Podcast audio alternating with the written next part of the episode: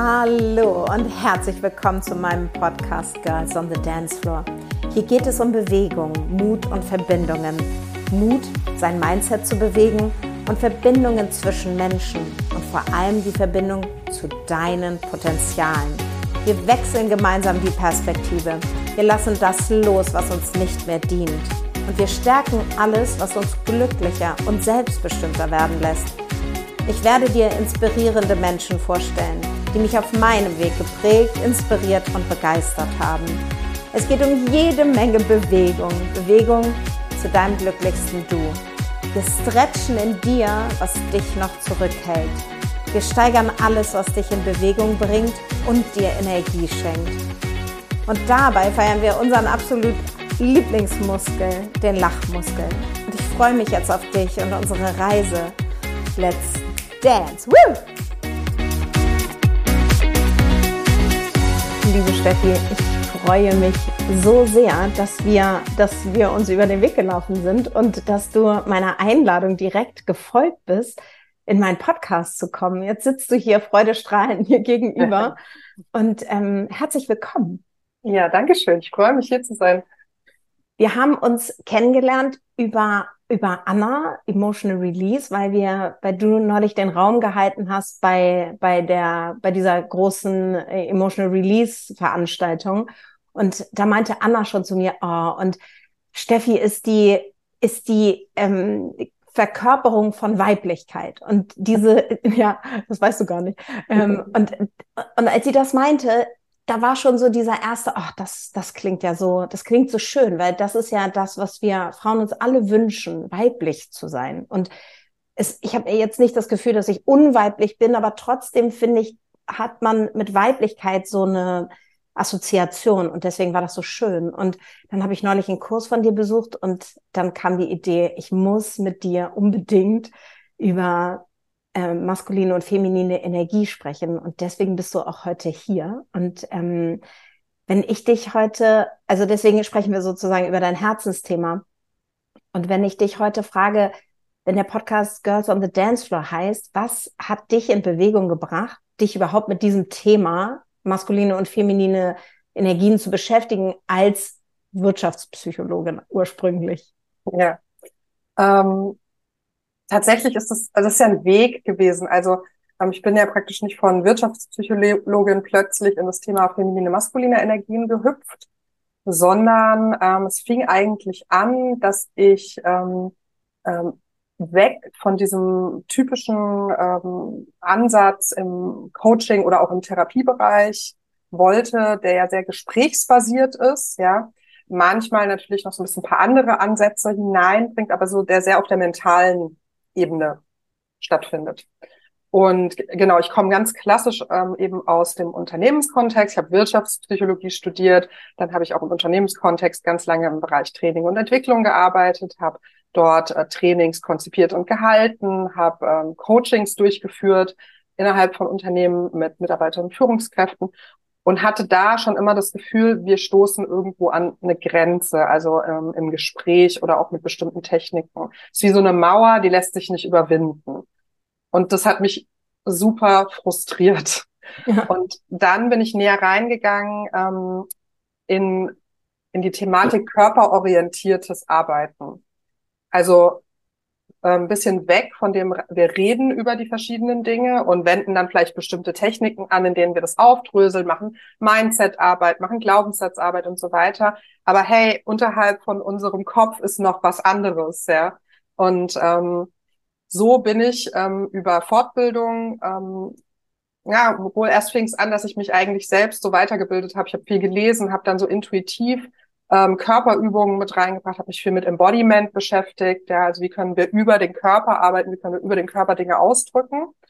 Und bin dann zum Emotional Release gekommen, habe da eine Fortbildung gemacht und zwangsläufig sozusagen bei der Beschäftigung mit dem Körper, mit dem physischen Körper, bin ich auch mit dem Energiekörper in Kontakt gekommen. Und dann eben auch hin zu dem, zu dem Thema, wie arbeite ich ganzheitlich? Also ne, wir sind nicht nur unser Verstand, wir sind nicht nur unser Körper, sondern wie betrachten wir den Menschen als ganzes System, Körper, Geist und Seele zusammen? Und auf diesem Weg bin ich dann auch zu dem Thema feminine und maskuline Energien gekommen. Ein Stück weit auch natürlich über meine persönliche äh, Situation. Also die Problematik oder Probleme oder Herausforderungen, mit denen viele Frauen und Mütter zu kämpfen haben, mit denen habe ich selbst zu tun, ja, in meiner Partnerschaft, in meiner äh, Rolle als Mutter, in meinem, äh, in meinem Sein als, als berufstätige Frau und jetzt als, äh, seit einigen Jahren als selbstständige Frau. Ähm, ja, und das, so hat mich der Weg dahin geführt. Mhm. Ja, das ist eigentlich, ist das ja auch der Weg, den alle erzählen. Also jeder kam entweder aus einer schweren oder mittelschweren Krise oder aus einfach der Frage, okay, was, ist es das? Und ich finde, der Wendepunkt, also bei mir war das so, der Wendepunkt kam bei mir mit den Kindern, dass ich nochmal wirklich innegehalten habe und mich gefragt habe, was, was will ich eigentlich? Was ist möglich? Und, ähm, und dann zu sehen, okay, wenn es mir geholfen hat, dann hilft es auch den anderen Frauen, die ja. genau die gleichen Thematiken haben. Ja. Und wenn du jetzt uns einmal mitnimmst in das Thema, weil wir haben ja vorhin schon gesagt, es ist schon ein komplexes Thema und äh, ich habe es, aber ich meinte auch zu dir, ich habe diesen Kurs dreimal geguckt, ich liebe ja Wissen aufsaugen und ich fand du hast es so toll beschrieben und erklärt und mir dieses Wissen mitgegeben. Und wir haben da ja auch Embodiment gemacht und äh, Emotional Release. Also es war so eine schöne Mischung auch, die mich so mitge mitgenommen hat. Und ähm, magst du einmal die Zuhörerin mitnehmen, was ist jetzt, wovon reden wir hier eigentlich? Was ist jetzt eigentlich maskuline ja. und feminine Energie? Und ja, und dann tauchen wir da einfach jetzt mal in dein ja. Herzensthema ein. Ja, also feminine und maskuline Energien ähm, sind folgen einfach einem bestimmten Prinzip, das mit konkreten Qualitäten verbunden ist. Auf die gehe ich auch gleich nochmal ein. Ähm, also ich setze immer den Disclaimer voran, dass wenn wir über das Maskuline und das Feminine sprechen, dass wir nicht über Männer und Frauen sprechen, sondern ähm, dass wir über zwei universelle Energien sprechen, die in jedem Menschen und auch in dieser Welt um uns herum zu finden sind. Ja, also es ist nicht an ein bestimmtes Geschlecht gebunden. Es hat nichts mit sexueller Orientierung, mit Geschlechtsidentität oder sonst was zu tun. Ja, ähm, sondern es geht um zwei Energien in uns, die miteinander in Verbindung sind. Schön. Miteinander, ich sage mal, die miteinander tanzen und äh, die wir, wenn wir sie bewusst wahrnehmen, auch ähm, bewusst in Balance bringen können und deren Qualitäten wir dann auch bewusst einsetzen können. Aber nur eben, wenn wir uns bewusst damit beschäftigen und ähm, äh, in die Erfahrung dieser Energien gehen und dann eben auch bewusst in die Verkörperung dieser Energien gehen. Ja. Das männliche Prinzip oder männliche Energie äh, wird eher mit Eigenschaften wie ähm, Stärke, Struktur, ähm, Fokus, Präsenz assoziiert. Ja, also man kann da jetzt eine endlos lange Liste machen. Ähm, das würde jetzt aber hier den Rahmen sprengen.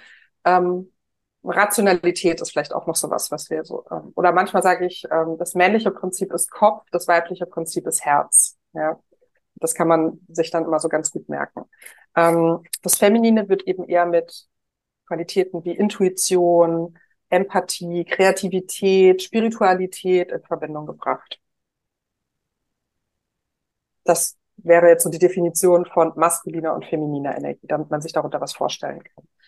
Ähm, gleichzeitig, das sind ja nur, das sind ja nur Vokabeln, die wir jetzt so reinschmeißen, ja. Und dann kann man das vielleicht noch mal so ein bisschen verstärken, indem wir eben sagen, äh, was, was ist feminine Macht und was ist maskuline Macht.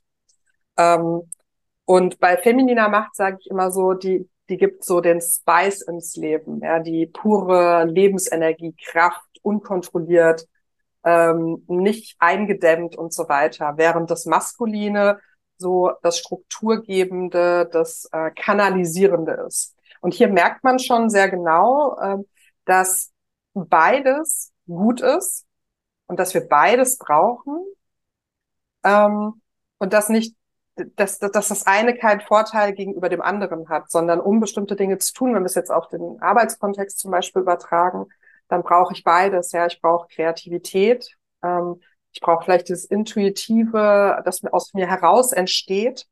Und ich brauche gleichzeitig das Strukturgebende, was es dann eben auch ähm, tatsächlich in, äh, ins Leben bringt, sozusagen. Ja. Und dann ist es ja so, dann hast du also diese beiden Pole, sage ich mal, oder diese, diese beiden Prinzipien. Und das ist ja per se erstmal super. Das Problem daran ist, dass wir oftmals Verwundung haben in diesen Energien. Das heißt, dieser Fluss, von dem du redest, diese Kreativität, die entweder gestatten wir sie uns nicht oder wir sind in diesem Überlebensmodus und sind nur am Kämpfen. Kannst du da einmal noch mal genauer, weil das ist ja dieses Thema, warum bin ich immer ausgelaugt? Also ich bin immer aus, also jetzt, ne, ich bin, aber wenn wir es jetzt sozusagen auf die Frauen oder auf Männer, auf wen auch immer beziehen, dieses Thema, warum sind Menschen ausgelaugt? Also, das, also man kann es ähm, einmal hm, kollektiv betrachten oder global ähm, wir leben in einem patriarchalen Gesellschaftssystem und patriarchale Strukturen ähm, äh, fordern da von uns allen, egal ob wir Männer oder Frauen ist einfach egal, dass wir nach dem männlichen Prinzip funktionieren. Und das dient dem System, in dem wir leben. Also das kapitalistische Wirtschaftssystem fordert das von allen Menschen auch. Ja, das muss man einfach sich bewusst machen. Ähm, dass, dass das System, in dem wir leben, einfach ähm, mitunter schwierig ist, ja, bestimmte Qualitäten eher zu leben, weil ähm, hier die Qualitäten, die dem männlichen Prinzip entsprechen, besonders wertgeschätzt werden und die, die dem weiblichen Prinzip ähm, entsprechen, entweder ähm, ja im besten Falle toleriert werden sozusagen, ist okay, ähm, ganz oft aber auch abgewertet werden.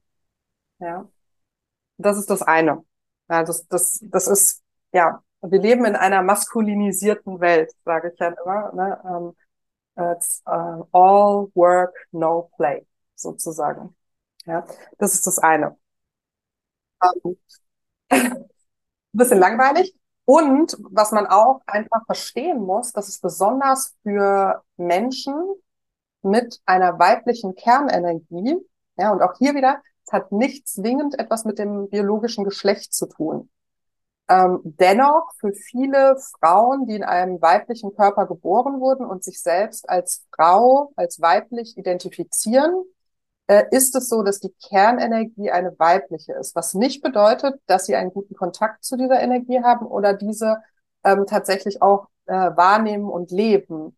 Ähm, aber dadurch, dass sie, dass wir so in diesem ähm, patriarchalen, leistungsorientierten Gesellschaftssystem leben ähm, und Frau, äh, also ich ne, benehme jetzt den, Begriff Frauen, ähm, oft übermäßig stark in ihrer maskulinen Energie unterwegs sind. Und jetzt kommen wir auf das, was du gesagt hast, warum fühle ich mich so ausgelaugt, warum fühle ich mich so schlapp kann es besonders für Frauen ein Problem sein, weil sie entgegen ihrer eigentlichen Kernenergie leben. Und das erschöpft, es laugt aus, es macht traurig und über den längeren Zeitraum löst es durchaus auch so eine Art Bitterkeit aus. Ja. Und das, das ist dann das Problem. Das Problem an der Oberfläche, was sich zeigt, sind diese Dinge. Ja. Ähm, genau. Und das Zweite, weil die, deine Frage war ja, warum ne, fühlen wir uns so ausgelaugt und so weiter. Ähm, das Zweite ist, dass viele von uns eine Verletzung von maskuliner Energie tragen. Und auch hier möchte ich mal gerne erklären, Verletzung von maskuliner Energie heißt nicht zwingend, dass der Auslöser ein Mann war. Das ist oft so, es kann oft so sein, muss aber nicht, sondern es geht um den maskulinen Aspekt. Ja. Und ähm, wenn wir eine maskuline Wunde tragen, dann kann eine Reaktion dieses äh, Körper-Geist-Systems eben sein, dass wir in die Überkompensation gehen. Überkompensation bedeutet, dass wir übermäßig stark in dieser Energie äh, leben, wahrnehmen und handeln, um diese Verletzung auszugleichen, um uns selbst zu schützen, um eine weitere Verletzung zu vermeiden. Und der, ähm, der innere Satz, den ich da gerne zitiere, ist diese innere Überzeugung, ich muss mir selbst geben, was du mir nicht geben kannst. Ja. Und darin sind besonders viele Fra oder besonders viele Frauen gefangen. Und das äußert sich eben unter anderem in diesem Erschöpfungszustand, in diesem, ja, nicht gut genug zu sein und so weiter. Ja. Und wenn du sagst, du kannst mir nicht geben, was ich brauche, ich muss mir das selber geben, was, wovon red, also was ist das dann? Was kannst du mir nicht geben, wer auch immer dann sozusagen der ähm, die Person ist? Also wenn wir über, also wenn, äh, wenn du als Frau übermäßig stark in der maskulinen Energie unterwegs bist, dann, dann geht es ja darum, also maskuline Energie an sich ist ja nicht schlecht. Was zum Problem wird, ist die äh, diese negativ ähm, Negativform dieses Auslebens. Ähm, also wir können, wenn wir uns ähm, die äh, Energie anschauen, und ich äh, beschreibe das immer so wie so ein Dreieck, ähm, wenn wir an der Spitze die eigentliche Energie sehen und die eigentlichen Qualitäten dieser Energie, dann kann aber es passieren, dass wenn wir eine Verletzung dieser Energie tragen, dass ähm, sie in Form eines Schattenaspekts zutage tritt. Also dann geht es nicht mehr um Struktur, ähm, und, ähm, und vielleicht Zielorientierung, sondern dann, ähm, wenn wir in die Überkompensation gehen, dann artet das stark aus in Kontrolle und Dominanz zum Beispiel. Ja? Und ähm, ich kann zurückkommen zu dem, was du mich eigentlich gefragt hast. Hm. ähm, warum, ja, warum, also was man halten muss oder ähm, was ich selber halten muss, was du mir nicht geben konntest.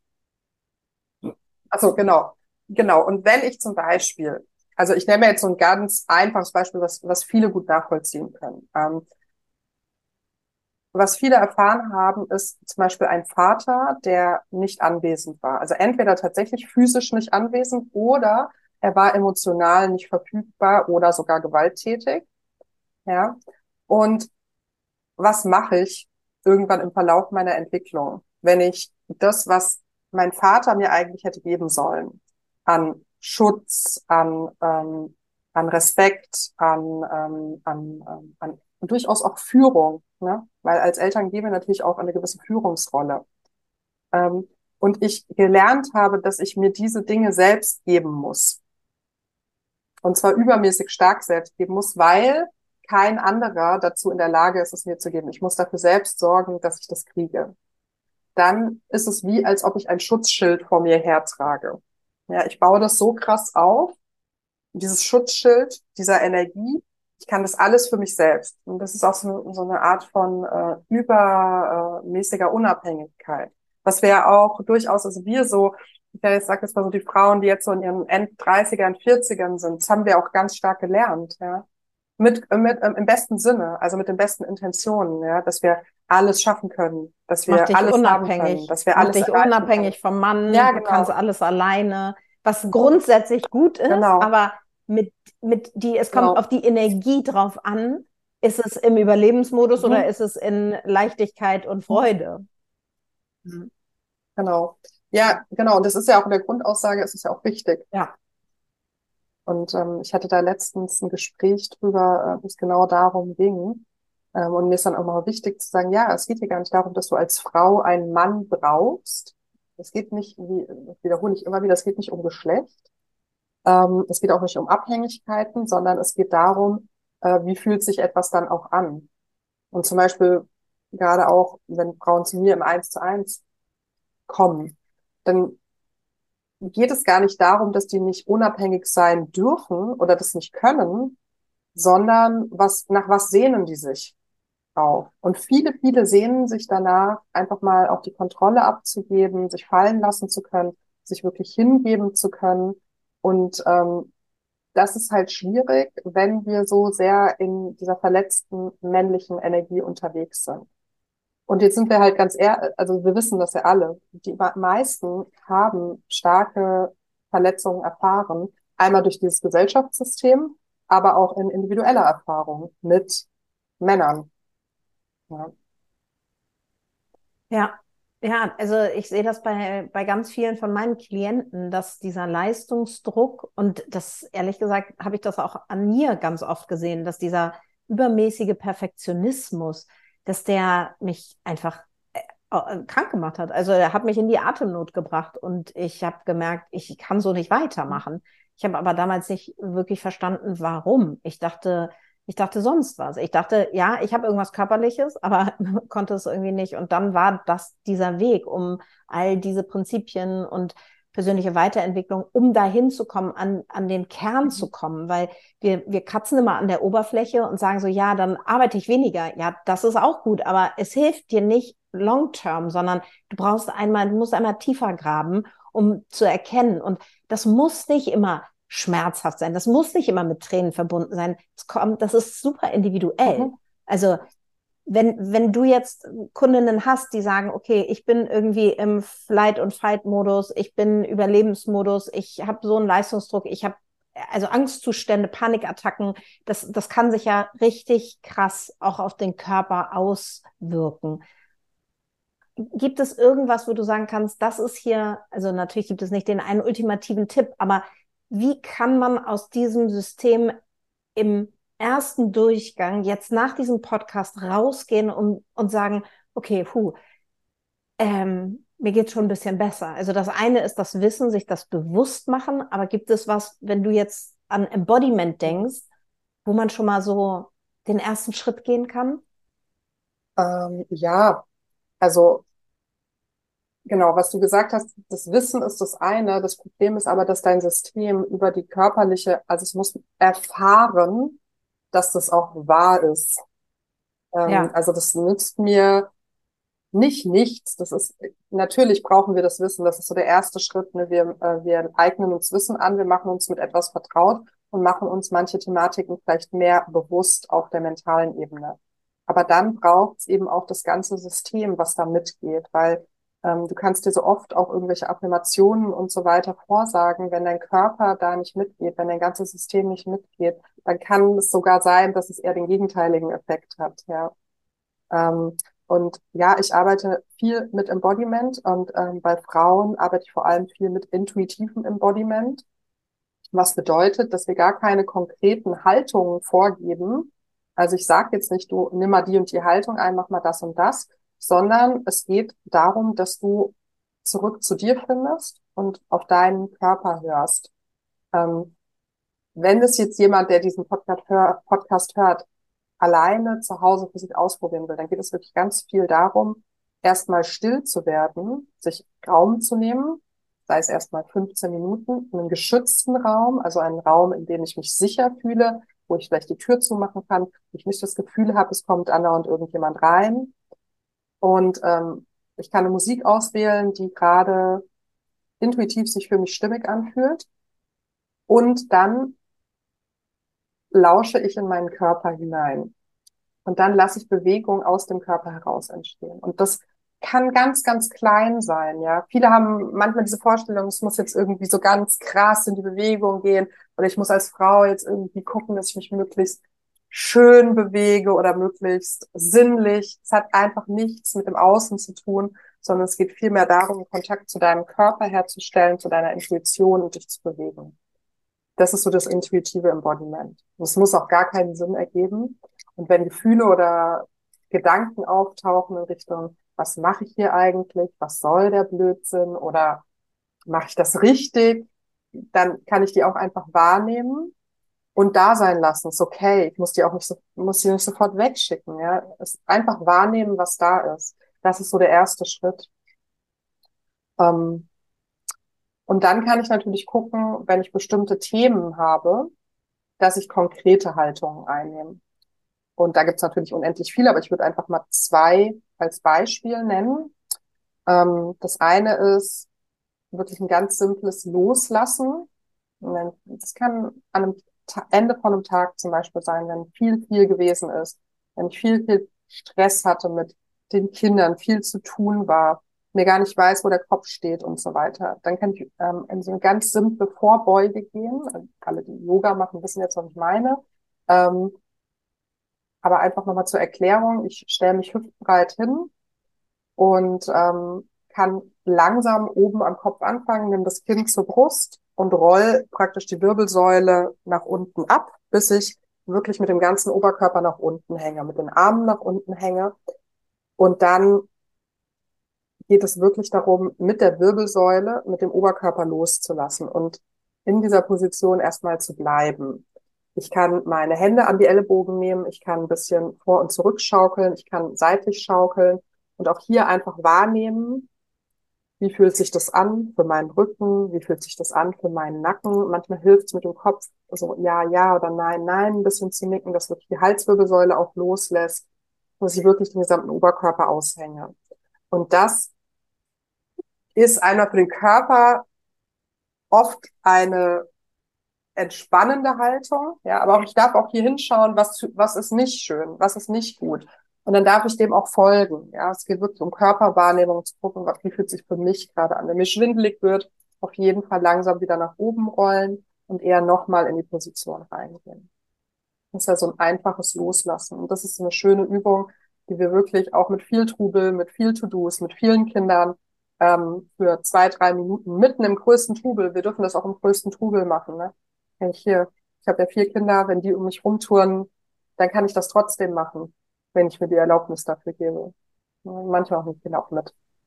Ja, also das finde ich immer so schön zu sehen, wie die Kinder das annehmen, wenn man selber bei sich ist und wenn ja. man immer wieder signalisiert, ich tue mir gerade was Gutes, ist das sehe ich bei meinen Kindern, die machen sofort mit beim Sport, die machen sofort, setzen mhm. die sich neben mich in die Meditationshaltung. Also das ist wie so ein kleines Ritual geworden. Dann machen die natürlich nicht 20 Minuten mit, aber die nehmen das wahr. Mhm. Die nehmen wahr, wie ich mich gerade fühle und ja. wie, wie, wie sehr ich zur Ruhe finde. Und das ist, das ist auch einfach so familiär total schön dieses Gefühl. Ich meine, geht das ist nicht immer, ne? Manchmal kommen die auch schreiend rein und ich denke so, ich meditiere gerade.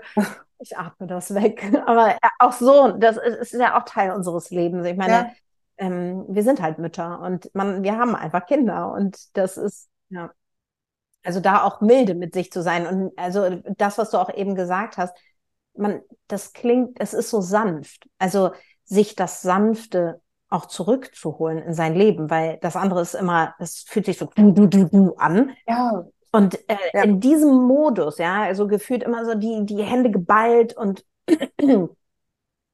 und in dem Moment, wo man mal loslässt, also auch wirklich so mal die Hände zu sehen, wo verkrampfe ich eigentlich den ganzen Tag. Also ich habe das immer in den Schultern und merke dann immer, oh Gott. Ja. Und dann genau. wirklich, wenn man nur einmal, das hilft so sehr. Ja. Und die Schultern sind ja auch, ähm, dieses Thema mit den Schultern ist auch das, wo wir intuitiv Menschen massieren.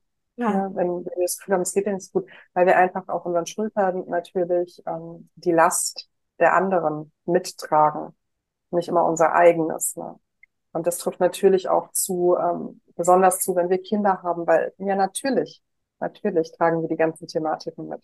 Und die dürfen wir ab und zu einfach, dass wir uns bewusst machen und dann loslassen. Mm, sanft, genau, das ist noch ein gutes Stichwort. Ähm, es ist noch eine zweite Sache, die man auch schön machen kann. Ähm, und da geht es ein bisschen um das Thema Grenzen. Weil für viele ist ja das Thema Grenzen setzen äh, ja schwierig.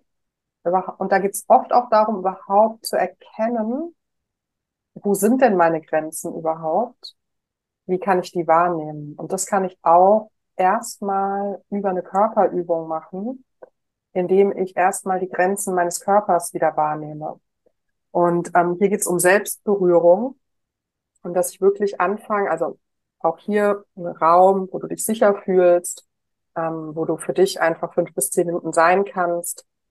Und dann fang an, entweder im Stehen oder im Sitzen, das ist eigentlich egal, ähm, erstmal die Augen schließen, ankommen den Blick sozusagen nach innen richten dich selbst wahrnehmen. Und dann fängst du an mit deinen Händen, die legst du dir auf äh, deinen Kopf oben, auf die Scheitelkrone, so daneben. Und dann fängst du wirklich an, ähm, erstmal deinen Kopf mit den Händen so abzustreicheln und kannst dann runterwandern mit deinen Fingern und deinen Händen über dein Gesicht. Und hier geht's wirklich darum, sich Zeit zu lassen. Also wirklich wahrzunehmen, wie fühlt sich mein Gesicht an, wo sind meine Augen, wo ist meine Nase, und dann wandern deine Hände eben langsam über deinen Körper hinunter. die rechte Hand über den linken Arm, linke Hand, äh, linke Hand über den rechten Arm, dann weiter über den Oberkörper, die Brust runter, den Bauch. Und hier kann ich auch wahrnehmen, wo, wie fühlt sich das an? Wo ist eigentlich mein Körper? Wo ist meine Körpergrenze? Welche Regionen meines Körpers kommen Emotionen auf wie Scham zum Beispiel? Wo ist es vielleicht komisch? Was möchte ich gar nicht so gern anfassen? Ja, all diese Sachen. Und hier geht es wirklich darum, du musst das nicht alles gut finden. Es geht nicht darum zu sagen, oh, mein Bauch, das ist aber schön heute, sondern einfach wahrzunehmen, hier ist mein Bauch, hier bin ich. Und wenn ich gerade fühle, mag ich heute nicht, dann ist das so. Und es geht einfach nur ums Wahrnehmen und beobachten, was macht es mit mir. Ja, und das kann ein erster Schritt sein, über den Körper Grenzen wieder wahrzunehmen. Ja, bevor, weil oft wollen wir so den, den dritten Schritt vor dem ersten tun, so, ah, ich muss mehr Grenzen in meinem Leben setzen und anderen Leuten zeigen, wo sind meine Grenzen, während ich noch überhaupt nicht bei mir selbst war und überhaupt ähm, gefühlt habe, wo sind denn meine Grenzen überhaupt? Was sind denn meine Grenzen überhaupt? Ja, ja das stimmt total. Jetzt haben wir ja über die maskulinen Verwundungen gesprochen und dann gibt es aber ja auch dann gibt es auch noch die femininen Verwundungen. Und mhm. da sagst du, da hast du in dem Call gesagt, es gibt sowas wie wenig Selbstvertrauen, also wie sich das aus, ähm, wie sich das zeigt im Außen. Mhm. Also wenig Selbstvertrauen, lästern ja. über andere. Ja, das kann ich gerade noch mal sagen. Also ähm, genau, es, diese femininen und maskulinen Verwundungen drücken sich natürlich in bestimmten Verhaltensweisen aus, beziehungsweise nicht nur Verhaltensweisen, sondern äh, Wahrnehmungsweisen oder wie, wie nehme ich mich selbst, wie nehme ich die Welt wahr. Und ähm, wenn wir über feminine Verwundungen sprechen, dann sind das zum Beispiel Sachen, äh, das gerade schon gesagt, also es, das fehlt jetzt zum Beispiel an, an Selbstvertrauen. Ähm, das Thema Scham ist ein ganz großes. Ja. Ähm, Scham und die Emotion Scham ist vor allem für Frauen ein großes Thema das können wir jetzt bis zum Ende aufdröseln. Riesenthema, aber ähm, es ist ein Merkmal verwundeter femininer Energie. Lassen wir es einfach mal so stehen. Ähm, was, was auch häufig ist, ähm, ist dieses übererklärende und rechtfertigende. Und da nenne ich immer gerne so ein Beispiel. Ich glaube, ich habe das auch an dem Kurs gemacht. Ne? Da können sich viele mit äh, identifizieren.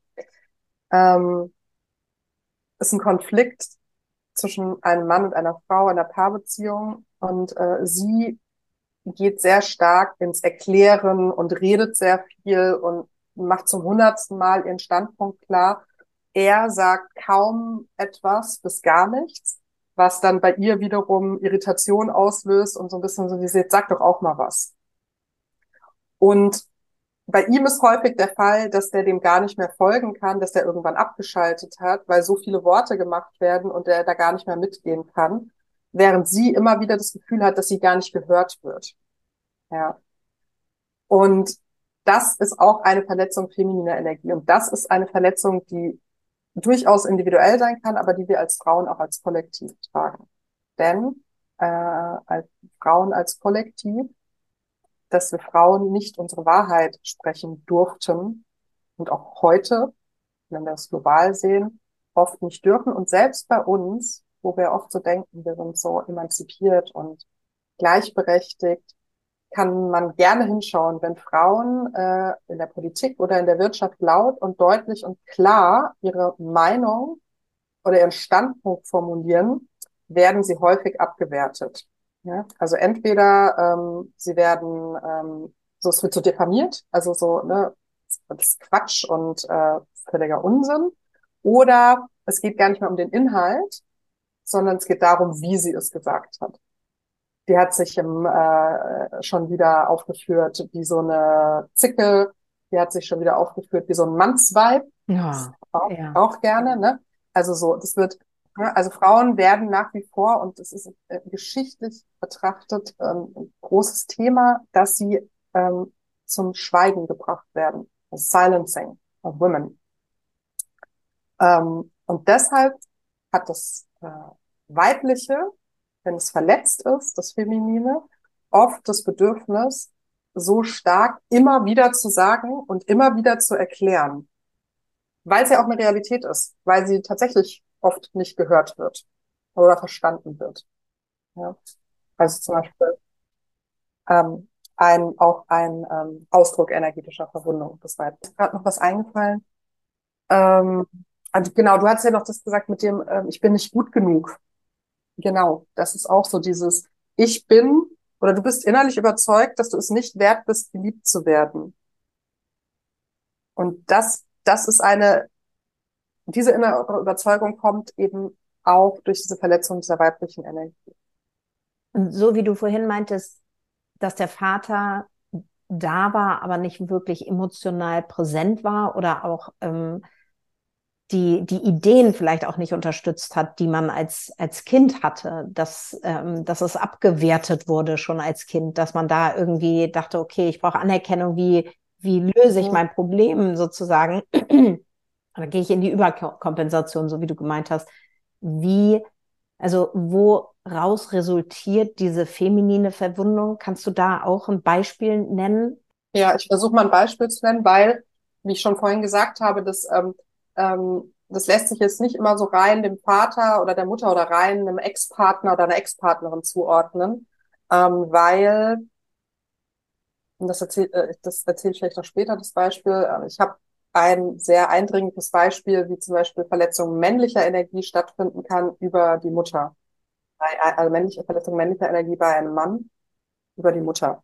Ähm, aber, also ein, ein ähm, Grund, oder ja doch ein Grund, warum das so passieren kann, ist, dass ja schon unsere Mütter und auch unsere Großmütter und so weiter ähm, so eine Thematik hatten mit äh, maskuliner Verbundung. Ähm, sie selbst gar keinen guten Kontakt zu ihrer weiblichen Energie hatten. Ja? Und wenn ich als Frau aufwachse, also wenn ich als Mädchen aufwachse dann ist die Person, die die Mutterrolle einnimmt, die Person, an der ich mich orientiere, auch in meiner weiblichen Entwicklung. Also sie ist mein Vorbild sozusagen. Von wem lerne ich, was es heißt, eine Frau zu sein? Ähm, nicht nur von ihr, aber zu einem großen Teil auch von ihr. Und ähm, wenn meine, diese Bezugsperson selbst gar keinen guten Zugang zu ihrer weiblichen Energie hat, sich selbst es gar nicht erlaubt hat, sehr stark im Überlebensmodus ähm, war. Was ja total oft der Fall ist, gerade alleinerziehende Frauen, ja, ähm, die gar keine andere Wahl haben, weil wer soll's machen? Du musst es einfach erfüllen. Und dann machen wir, was nötig ist. Natürlich oft nicht ganz bewusst, sondern vieles läuft unbewusst ab. Und dann ist allein deshalb schon diese weibliche Energie auch verletzt. Ja, weil sie nicht wertvoll ist, weil sie nicht liebenswert ist, weil sie keinen Sinn macht, sozusagen, weil sie uns nichts bringt. Ja, das ist so ein Beispiel. Ein großes Thema ist ja zum Beispiel auch ähm, Körperannahme und Körperliebe bei Frauen und demzufolge auch dann bei den nachfolgenden Frauen. Wenn ich also als ähm, Mädchen mit einer Mutter aufwachse, die gar keinen guten Kontakt zu ihrem Körper hat, die ihren Körper nicht annehmen kann und die sehr viel ihres Wertes über Äußerlichkeiten bezieht. Wie gut bin ich in Form? Äh, wie sehr entspreche ich dem gängigen Schönheitsideal? Wie viel darf ich essen? Wie, wie, wie viel muss ich mir verbieten? Und das, das findet eben statt nicht nur, indem ich es direkt sage. Also nicht nur Mütter, die ihren Mädchen sagen, du musst Diät machen oder du musst weniger essen, sondern Kinder lernen vom Vorbild. Also wenn ich bei meiner Mutter sehe, dass sie ständig ihren eigenen Körper kritisiert, dass sie ständig damit sich beschäftigt, welche Diät sie als nächstes machen kann, was sie noch alles tun kann, damit ihr Körper endlich liebenswert ist. Dann macht das natürlich etwas mit den Kindern. Und nicht nur mit den Mädchen, auch mit den Jungs. Weil auch die Jungs lernen dann, dass eine Frau immer alles dafür tun muss, damit sie gefällig ist, gefällig aussieht und so weiter. Ja. Wenn ich da einmal rein, rein kann, ich habe tatsächlich, habe ich einige Beispiele, wo die Mutter so gärtenschlank war, immer auf ihre Figur geachtet hat und ich abfällige Kommentare von, von Männern höre über die Figuren einer Frau, die nicht in diesem Shape sind wie ihre Mutter. Und das ist gar nichts am Ende mit ihm tatsächlich zu tun hat, so wie du das jetzt gerade schilderst, sondern einfach mit dem Bild, was ihm vorgelebt wurde mhm. von dieser, von dieser Frau, wie sie zu sein hat. Ja. Und, und es ist ja, ich meine, ich, ich glaube, es gibt keine Frau, die wirklich ihren Körper so annimmt, wie er ist. Und egal, mhm. ob man fein damit ist, über äh, mehr Kilos zu haben oder wenn man oder schon total schlank ist, super durchtrainiert, ist man trotzdem nur am Mäkeln. Also das wissen wir doch auch alle. Also wie viele Frauen kennen wir, wo das Außen eventuell sagen würde, oh, und sie ist trotzdem nicht mit sich zufrieden, weil es einfach eigentlich nichts damit zu tun hat. Und ähm, über dieses Thema Körperbild drückt sich ja auch etwas aus, äh, was, was generell gilt nämlich, dass die Frau vor allem dafür da ist, ähm, für andere, also vor allem für andere da ist, für andere gefällig zu sein. Gar nicht für sich selbst, sondern sie hat auf eine bestimmte Art und Weise auszusehen, auf eine bestimmte Art und Weise zu sein, sei es ähm, in ihrer Rolle als äh, junge Frau, dann später als Mutter, es ist einfach egal. Das lernen wir als Frauen schon ganz, ganz früh ähm, im jungen Kindesalter, dass wir vor allem für andere da sind und nicht für uns selbst. Und das anzuerkennen und zu fühlen auch, ist oft super schmerzhaft. Super schmerzhaft. Da fließen ganz viele Tränen und äh, auf Körperebene passiert da unendlich viel. Aber trotzdem ist der erste Schritt, dass ich das wahrnehme bewusst mache und annehmen kann. Erstmal. Und nur wenn ich das mache, kann ich es auch wieder loslassen.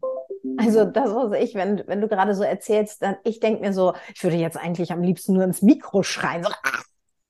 weil das so, ich habe so richtig, oh, ja, Wut. so eine Wut, großes Thema, ähm, weil ich irgendwie denke, das kann doch alles nicht wahr sein, in welchem Korsett wir uns als Frauen äh, klein halten. Und ich meine, das ist ja auch immer das Thema, worum es mir wirklich am meisten geht, weil genau was du erzählst, ich habe mein ganzes Leben darunter gelitten, dass äh, sich nicht gut genug und nicht geliebt, äh, wertvoll zu sein und dann aber auch den Überlebensmodus. Also genau diese Verwundungen, von denen du ja auch erzählt hast, dass du da so viel über dich erfahren durftest. Hm. Es ist so, zum einen, wie du gesagt hast, dieses Transgenerationale, weil wenn ich mir dann auch bewusst die, meine Mutter, meine Großmutter von beiden, also auch die Mutter von meinem Vater angucke, dann verstehe ich auch, dann fängt man an, darüber nachzudenken. Und darum geht es ja. Also, mhm. dass der erste Schritt ist ja erstmal in dieses Bewusstsein zu kommen. Überhaupt so, okay, wir reden hier über ein komplexes Thema. Das versteht man vielleicht nicht sofort beim ersten Mal, aber je tiefer man taucht und je mehr man seine Gefühle zulässt und einfach realisiert, okay, Mist. Auf der Oberfläche zeigt sich gerade, ich bin super überkritisch oder ich bin nur am Mäkeln mit meinem Mann oder ich bin, ich läster über die anderen. Warum haben die das und wieso ist die so dünn und wieso ist die so erfolgreich? Das, das sind ja alles Verwundungen und das einfach zu erkennen und weil man ist ja auch genervt. Also so geht's mir, wenn ich das wieder habe in diesem überkritischen Mäkeln.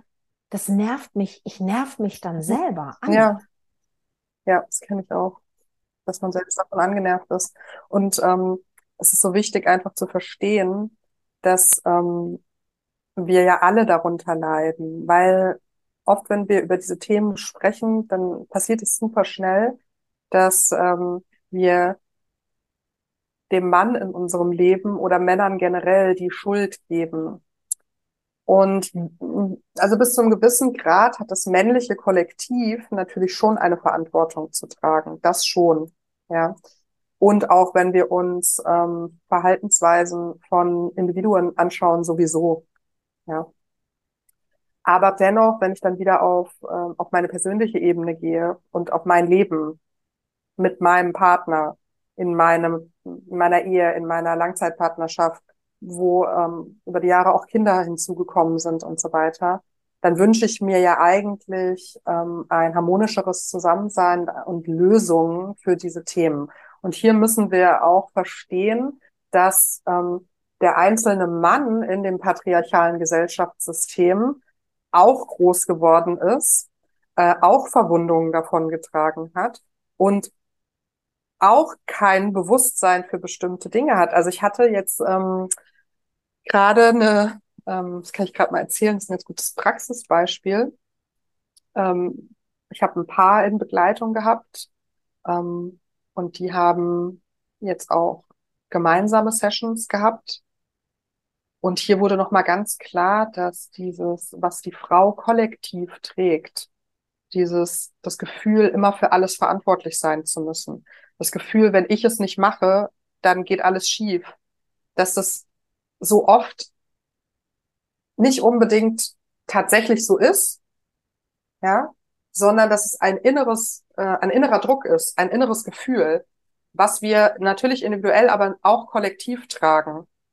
Ja, warum wir so oft das Gefühl haben, nicht gehört zu werden. Warum, ne, und dass das für ihn wie so ein Augenöffner gewesen ist, der ihn auch schmer geschmerzt hat. Weil das schmerzt auch, wenn du plötzlich erkennst, dass die Person, die du liebst, unter so einem krassen Druck stehst, für die, für, dass er jetzt in erster Linie vielleicht gar nicht unbedingt was kann und es auch nicht in seiner Verantwortung liegt.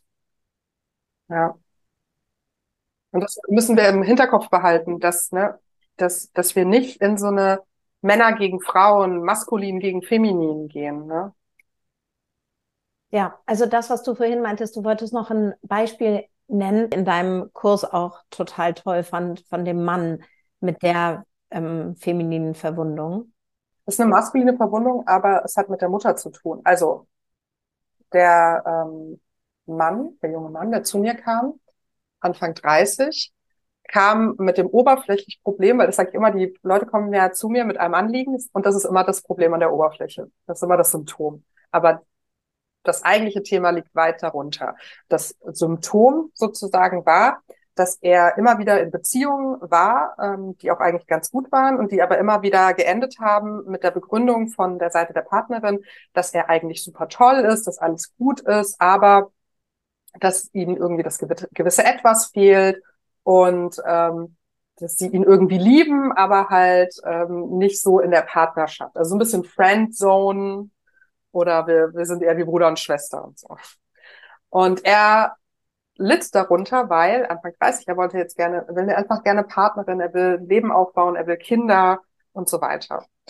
Und dann sind wir ins äh, Emotional Release und in die Körperarbeit reingegangen. Und was sich da gezeigt hat, war ein eigentlich ein Thema mit seiner Mutter. Und die Mutter war ähm, sehr viel für, er hat noch zwei Brüder, sehr viel für die Kinder da, hat ähm, sich sehr engagiert. Ähm, und es war ihr vor allem ein Anliegen, dass sie gute Jungs erzieht, gute Männer.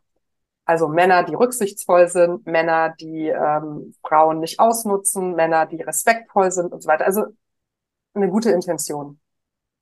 Aber, und das hat sich eben erst über die Emotional Release Arbeit gezeigt, welche Botschaft bei ihm unterschwellig auch noch ankam, war, dass das, was er ist, nicht gut ist, dass das Männliche eigentlich weg muss, dass, es, dass wir dem nicht vertrauen können, dass es gefährlich ist. Und das bewirkte, bei ihm im Erwachsenenalter, dass er vor allem ein bisschen so auf der Nice Guy Schiene gefahren ist und so einen richtig guten Zugang zu seiner männlichen Essenz sich selbst nicht erlaubt hat. Und das drückte sich körperlich auch so krass aus, weil das war eigentlich ein Riesentyp, zwei Meter groß, tätowiert, sah eigentlich aus wie so ein, weiß ich nicht, Berserker, ja. Und wenn der aber in den Raum reinkam, hat er sich so klein gemacht, ja. Der hat sich immer so klein gemacht als wollte der auf keinen Fall irgendjemanden einschüchtern und bedrohen mit seiner Präsenz sozusagen. Und in der, innerhalb von Beziehungen hat das aber bewirkt, dass er nie so wirklich eine starke Rolle eingenommen hat. Und das fanden seine Partnerin auf Dauer ultra langweilig. Also nicht, dass die jetzt einen Bad Boy wollen, ne? aber um so eine gewisse Spannung in der Beziehung zu haben, braucht es eben das Spiel von maskulin und feminin, dieser beiden Energien.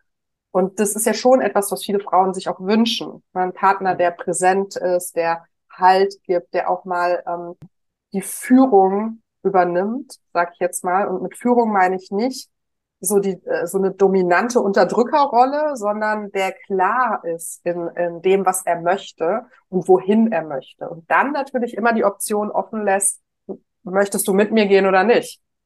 Ja. Ja. Und das war sehr spannend. Das heißt, hier hat eine Verletzung der maskulinen Energie stattgefunden ähm, durch die Mutter, die selbst eine maskuline Wunde getragen hat. Was genau da war, weiß ich nicht. Ist auch egal. Es geht auch nicht um Schuldzuweisung für die Mutter. Es geht nie um Schuld, weil die meisten Menschen und besonders Eltern tun immer das, was sie glauben, was das Beste für ihre Kinder ist. Ja. Ähm, aber trotzdem einfach spannend. Und es ging dann am Ende darum zu schauen, was kann er jetzt tun? Also wie erstens, wie kann er seinem inneren kleinen Jungen, der ja immer noch in ihm lebt, äh, da so eine andere Art von Zuneigung geben? Und wie kann er es äh, den Weg gehen, sich selbst zu erlauben, seine eigene Männlichkeit zu entdecken und die auch ohne Schuldgefühle zu leben, ohne Schuldgefühle der Mutter gegenüber. Die Schuldgefühle sind der Mutter gegenüber. Ne? Ja. ja. Ja, ich verstehe. Mm, jetzt hatten wir ja vorhin diese, diese Übung gemacht für die maskuline Verwundung. Gibt es, also sind das die gleichen Übungen bei einer femininen Verwundung oder gibt es da nochmal was anderes, was du den Zuhörerinnen mit an die Hand geben kannst, wenn man sich jetzt in diesem ja, ich habe kein Selbstvertrauen, ich bin überkritisch, ich bin am Nörgeln, ich bin am Lästern. Also das, was, was wir sozusagen als feminine Verwundung tragen. Gibt es da was anderes? Hm, also eine Übung zum Beispiel, die ähm, ich immer ganz gerne mache, die wir auch bei manchen Frauenkreisen äh, ganz gerne an den Anfang stellen, ähm, ist, dass wenn wir anderen Frauen begegnen, äh, das erstmal selbst beobachten, was habe ich für Gedanken. Ja, erstmal selbst wahrnehmen überhaupt, wie häufig denke ich über andere Frauen, wie sieht die denn aus, was ist das denn für eine Tussi, Schrägstrich, Ökotante, Schrägstrich, egal, ja. Also wie stark werte ich andere Frauen ab und wie sehr brauche ich das auch, um mich selbst wieder aufzuwerten. Mhm. Ja, das ist so diese, erstmal in die Beobachtung zu gehen. Und der zweite Schritt ist das umzukehren. Ich kann eine Übung daraus machen in meinem Alltag, wenn ich unterwegs bin, in der Stadt, in der Bahn, weiß ich nicht wo, wenn ich Frauen sehe und begegne, was finde ich an unterschiedlichen Frauen, was schön ist. Hm? Weil es immer darauf auch ankommt, worauf legen wir unseren Fokus und das ist eine Übungssache. Ja, ich kann selbst Dinge verlernen, die ich mir angelernt habe. Und das ist natürlich etwas, was ich dann öfter machen muss, weil nur einmal reicht nicht. Ne? Müssen diese Übungen häufiger machen. Wenn ich es in Frauenkreise mache, dann kann man es einfach aufschreiben zum Beispiel und dann später, wenn man sich traut, in den Pausen zu der anderen Frau hingehen und ihr das auch sagen, was man schön fand. Und ich kann zum Beispiel beobachten, wie häufig gehe ich auf Äußerlichkeiten. Äh, Geht es mir immer nur um Äußerlichkeiten? Oh, die hat ein schönes Kleid, die hat eine schöne Frisur, die hat schöne Nägel. Oder schaffe ich es auch, ähm, hinzufühlen, was geht für eine Energie von dieser Person aus? Ähm, was hat die so gesagt? Und das ist zum Beispiel eine Übung, wo es um dieses Thema geht, ähm, dass ich so überkritisch anderen Frauen gegenüber bin oder so ähm, abwertend. Hm. Und das hat ja viel mit der Schwesternwunde einfach zu tun, die wir auch so kollektiv tragen, was uns auch beigebracht wurde. Das stärkt das Patriarchat wenn Frauen sich gegenseitig nicht vertrauen.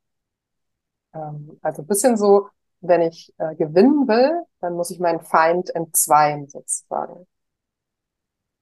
Es ist, es ist wirklich so spannend, Steffi. Und ich finde das so toll, dass du dich mit diesem Thema da in die Welt rausbegibst und, und da so aufklärst, weil ich finde, dass das, also gerade dieses Schwesternbunde, Patriarchat, es, natürlich ist es einem in gewisser Weise klar, und natürlich gibt es ganz viele Feministen, aber es ist immer auf Verstandesebene. Also natürlich braucht man es erstmal, man muss es erstmal verstehen, um es dann vielleicht zu verkörpern. Also mir geht es auf jeden Fall immer so. Ich finde es, mir hilft es total zu verstehen, aber es hilft auch, und das weiß ich ja durch all die Körperarbeit, die ich selber an, an mir erfahren durfte, wie viel tiefer das geht.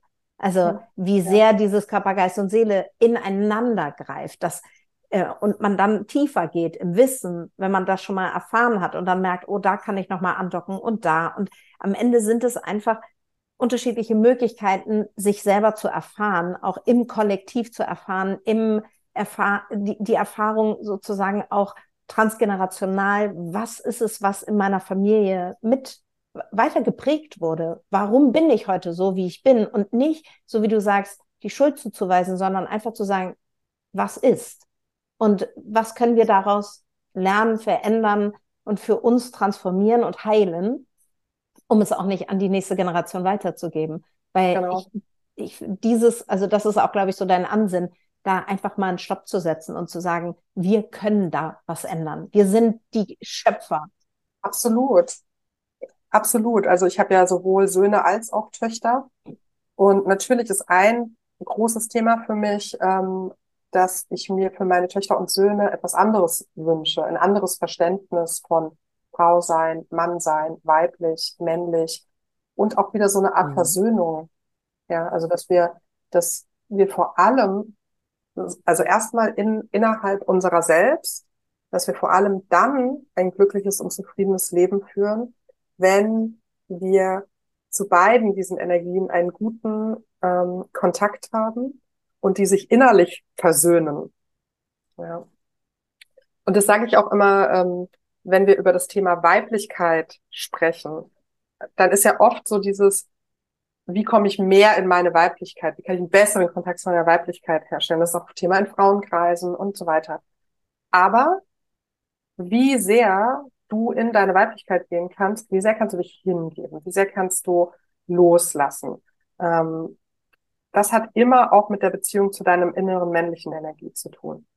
Das heißt, wir dürfen, man kann nicht nur das eine anschauen, sondern auch immer das andere und mit beiden arbeiten. Und dann können die so eine Gemeinschaft bilden, eine so Wiederverbindung. Und wenn das im Innen stattfindet, kann es eben auch im Außen stattfinden. Und ich bin halt überzeugt davon, dass das, wenn wir das nach außen tragen, wenn wir das innen heilen und nach außen tragen, dann macht das einen großen Unterschied in unserer Welt, in der ja. es so viel an weiblicher Energie fehlt. Ja, so sehr. Und das ist, und ja, deswegen danke, dass du dafür losgehst und danke, dass du uns da alle mitnimmst. Das ist echt so schön. Und ähm, wir sind jetzt schon am Ende angekommen und ich möchte unbedingt von deinem tollen Retreat, weil da geht es ja genau darum, um diese männlichen und weiblichen Energien auf deinem Retreat in, in Köln im September. Magst du da noch ein bisschen was drüber erzählen? Weil das ist sozusagen das nächste, wenn jetzt jemand sagt, okay, ich habe es verstanden oder ich, ich habe es noch nicht verstanden, aber es, das Fire is on, oh. ähm, dann kann man ab September direkt weitermachen ja. mit dir. Genau, ich habe, äh, das ist in der Nähe von Köln im Kloster Schweinheim, Euskirchen. Ähm, und hier kombinieren wir ähm, Yoga und Emotional Release und Embodiment, so wenn man mal über die Techniken spricht. Und ähm, es ist ein Herbstretreat, das heißt, wir werden uns ganz viel damit beschäftigen, was bedeutet der Herbst als Jahreszeit, aber auch für unser Innenleben. Ähm, was hat der Herbst, ähm, also im Kontext Zyklus, ähm, eigentlich für eine Bedeutung, weiblicher Zyklus. Und ähm, wir werden hier mit Embodiment arbeiten, mit den unterschiedlichen Energien. Wir werden in Emotional Release Gruppensessions gehen und es wird auf jeden Fall Raum geben für persönliche Themen auch, ne, dass wir darauf eingehen. Ich mache das mit einer Kollegin zusammen, Yogalehrerin ist, wird täglich äh, Vinyasa und Yin-Yoga-Einheiten geben und äh, doTERRA-Öle sind auch mit im Gepäck und wir schauen, wie wir mit Ölen das Ganze unterstützen können. Und vor allem wird es natürlich ganz viel Raum für dich als Teilnehmerin geben. Ne? Entweder für Rückzug oder auch für Austausch, für Miteinander ähm, und da gut den Übergang vom Sommer in den Herbst dieses Jahr zu gestalten. Und das ist der 30.09. bis zum 3.10. Wunderschön. Also ja, und gerade auch jetzt könnten wir noch mal eine Stunde wahrscheinlich reden über den weiblichen Zyklus, der ja auch so, ah, ja. der auch stiefmütterlich von ja, von der Gesellschaft behandelt wird. Aber das, das machen wir beim nächsten Mal. Steffi, vielen, vielen Dank. Das war so ein erhellendes und so ein inspirierendes Gespräch. Und ich hoffe, dass ganz viele von den Frauen, die zugehört haben, sich da auch ähm, eine Inspiration mitnehmen und Impulse mitnehmen und vielleicht auch direkt integrieren in ihren Alltag, um ja. also dieses erste Verständnis für dieses Thema zu bekommen. Ja, Das würde mich freuen. Vielen lieben Dank. Also danke dir, Steffi, danke den Zuhörerinnen. Wir sehen uns nächste Woche. Und Steffi, du warst nicht das letzte Mal da. Ich hoffe, dass du ganz bald wiederkommst und wir, es gibt noch so viele Themen, die wir zusammen besprechen können. Ja, danke schön. Danke nochmal für die Einladung. Es war ein sehr schönes Gespräch. Danke dir. Bis nächste Woche, Mädels. Tschüss.